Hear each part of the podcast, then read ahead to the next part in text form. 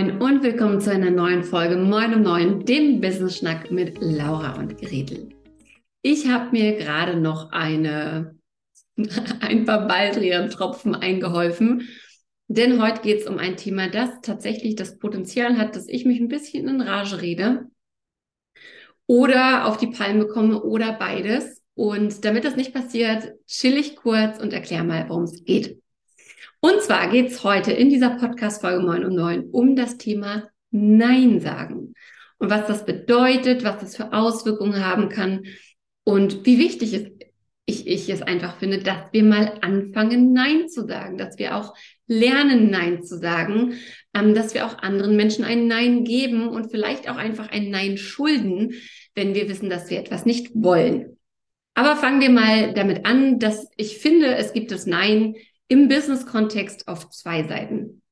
Es gibt einerseits ähm, dich als Selbstständige, die etwas verkaufen möchte, die jemandem ein Angebot macht und ähm, wo dann natürlich das Nein ein potenzielle, eine potenzielle Reaktion ist. Und dann gibt's wahrscheinlich auch noch die Möglichkeit, dass du irgendwo was kaufen möchtest, dass du irgendwo ein Angebot bekommst und es möglicherweise auch nicht annehmen möchtest ähm, und dort dann mit Nein reagieren kannst slash solltest. Aber starten wir mal bei der, äh, bei der Situation, dass du ähm, selbstständig bist, dass du ein Angebot hast, dass du vielleicht ein Vorgespräch mit jemandem geführt hast über dein Angebot, dass du dann natürlich eine Follow-up-E-Mail dazu geschrieben hast und dass dann von deinem Gesprächspartner, deiner Gesprächspartnerin nichts zurückkommt. Das ist natürlich erstmal ein Scheißgefühl, wenn nicht gleich ein Yes, cool, ich buche das, ich bin, ich bin dabei, count me in, wenn das nicht sofort dabei ist. Aber ist ja, wie wir hoffentlich alle wissen, eigentlich relativ normal. Deswegen sage ich ja auch immer gerne, the magic is in the follow-up. Also wenn du ein gutes Vorgespräch hattest, dann braucht es noch eine Follow-up-E-Mail, vielleicht eine zweite, möglicherweise eine dritte. Und das zahlt auch wieder auf das Thema ein, dass wir eben erst über eine gewisse Anzahl von Kontaktpunkten mit möglichen Kundinnen das Vertrauen, die Expertise und so weiter aufbauen können, um tatsächlich dann auch ähm, ja diesen Verkauf zu machen und diesen neuen Kunden, diese neue Kundin zu gewinnen. Ähm, und jetzt ist es natürlich so, dass das gut passieren kann, dass du ein Angebot machst und eben nichts zurückkommt. Und ähm, dann vielleicht die erste Follow-up-E-Mail schreibst und dir dann denkst, also wenn jetzt noch nichts zurückgekommen ist, boah, dann, dann brauche ich es auch nicht mehr machen. Das ist echt unangenehm und es wird sich blöd anfühlen und wahrscheinlich nerv ich mein Gegenüber schon. Und wir sagen im Verkaufen immer ganz gerne, es gibt drei mögliche Antworten und nein ist nicht die schlechteste. Also die geilste Antwort ist natürlich ja, let's go, ich möchte mit dir arbeiten. Wo soll ich unterschreiben? Ähm, los geht's. Das ist die geilste Antwort, brauchen wir nicht drüber reden. Dann ist die zweitbeste Antwort aber tatsächlich nein. Nein, ich möchte nicht mit dir, mit dir arbeiten. Denn möglicherweise oder beziehungsweise das gibt dir dann die Möglichkeit, ähm, herauszufinden, was an deinem Angebot vielleicht noch nicht stimmig ist, ob diese Person in Zukunft mit dir arbeiten kann, ob sie vielleicht gerade in einem anderen Programm steckt, ob es vielleicht gerade persönliche Gründe gibt, aus denen sie nicht bucht. Das heißt, ein Nein würde ich immer gern übersetzen wollen in ein Nein jetzt nicht oder ein Nein noch nicht. Es sei denn natürlich, ist es ein Nein, ähm, ich finde total daneben, was du machst und dich finde ich auch doof. Ähm, aber das ist es ja meistens nicht. Also ein Nein ist oft ein Nein jetzt nicht oder Nein noch nicht.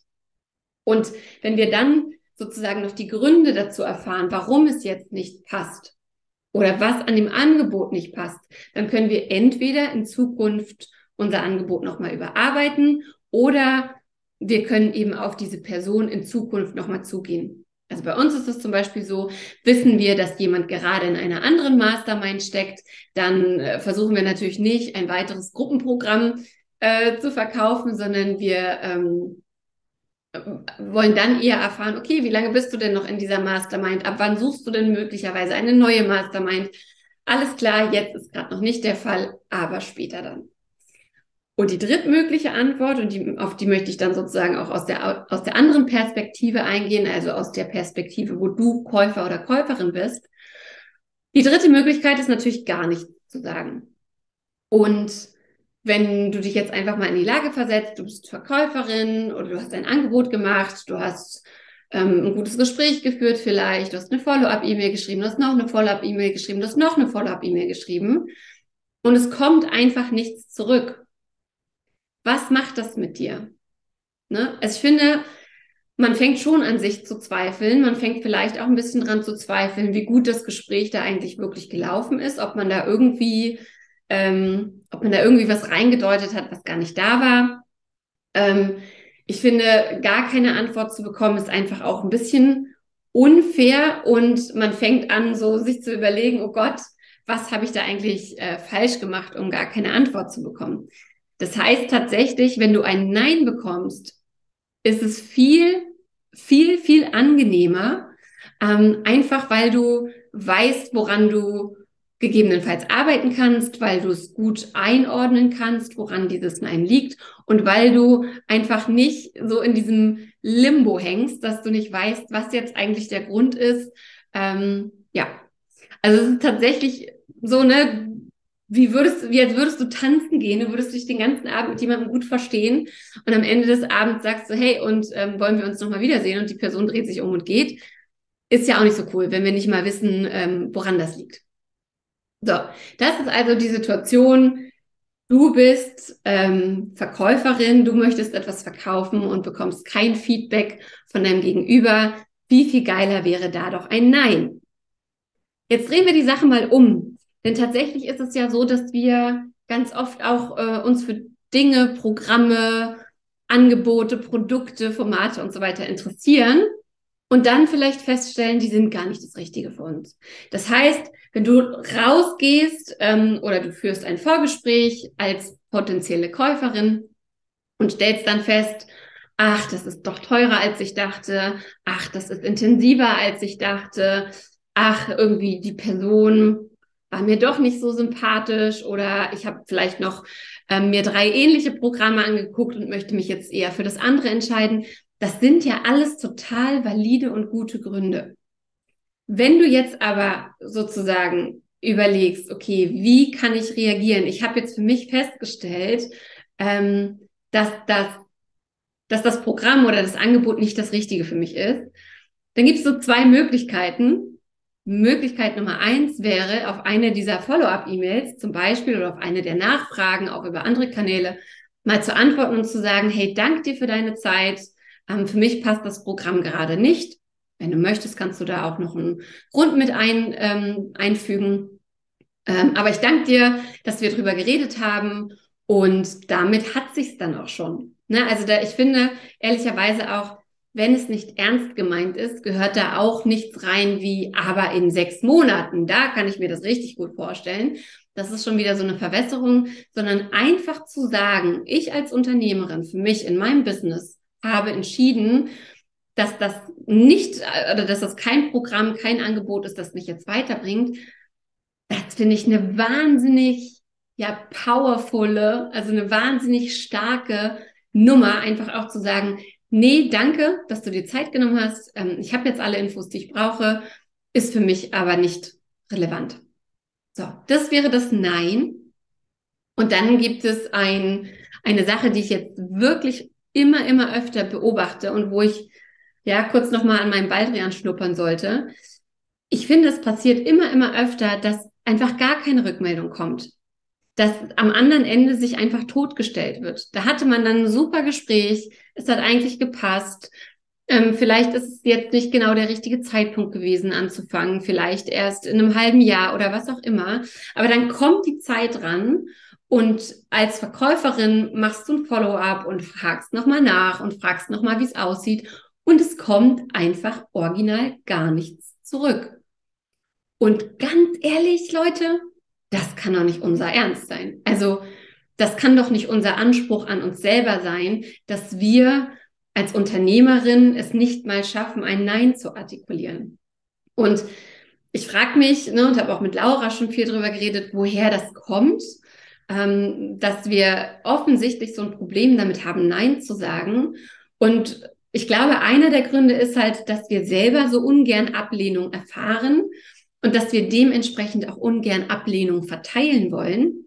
Aber wenn wir uns einfach mal kurz in die Lage herein, hineinversetzen, dann ist es doch beschissener, pardon my French, gar nicht zu wissen, woran wir sind, als zu wissen, das ist nichts und das wird auch nichts mehr oder auch, das wird jetzt nichts, aber in Zukunft vielleicht. Das sind doch ganz andere Perspektiven als ein, ich sitze hier und bekomme einfach keine Antwort. Denn wenn ich keine Antwort bekomme, wie gesagt, dann kann ich nicht planen, ich kann nichts verbessern, ich habe kein Feedback. Und ganz ehrlich, und das mag sich jetzt irgendwie altbacken anhören, aber ich finde, es hat auch ganz, ganz viel mit Respekt zu tun. Wenn ich also meine Zeit investiere, um dir was zu erklären, ähm, um dir mein Angebot zu erklären, um zu schauen, ob es passt, dann habe ich doch auch ein, nee, danke ist nicht das Richtige verdient, in Anführungsstrichen. Und ich möchte einfach ein bisschen dazu aufrufen, dass wir alle anfangen, klare Ansagen zu machen, auch wenn es ein Nein ist. Weil wenn wir jetzt nochmal den Bogen schließen zu der Situation, dass du Verkäufer, Verkäuferin bist und dass du sozusagen da sitzt und dir denkst, oh, jetzt hatte ich ein gutes Gespräch. Ja, die erste Follow-up-E-Mail, die schreibe ich noch. Aber dann fühlt sich's schleimig an, weil dann nerv ich bestimmt. Ist halt die Frage, wann kannst du denn nur nerven? Du kannst nur nerven, wenn du sicher bist, a, dass dein Gegenüber diese Nachricht, diese E-Mail, diese Nachricht auf LinkedIn, Instagram, was auch immer, die wirklich tatsächlich bekommen hat. Und b, wenn du sicher bist, dass diese Person nicht mehr im Entscheidungsfindungsprozess ist, sondern dass sie den eigentlich schon abgeschlossen hat dann nervst du.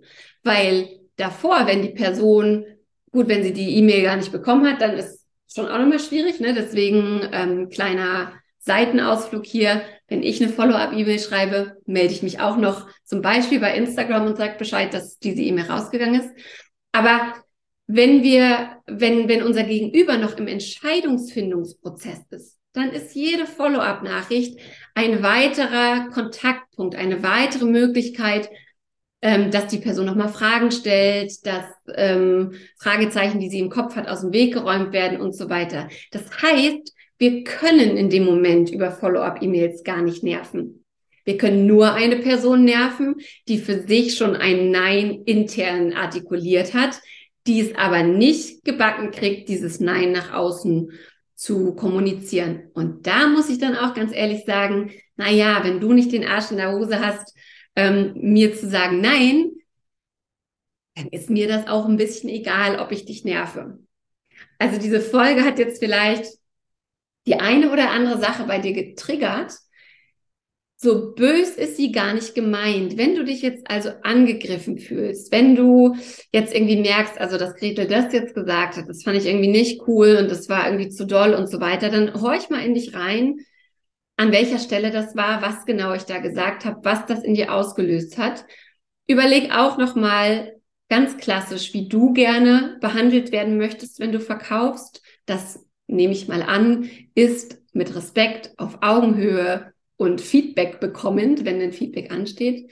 Und dann versuch doch einfach in Zukunft vielleicht klarer zu, für dich klarer zu haben, was möchtest du, was brauchst du, was brauchst du nicht und das dann auch zu kommunizieren.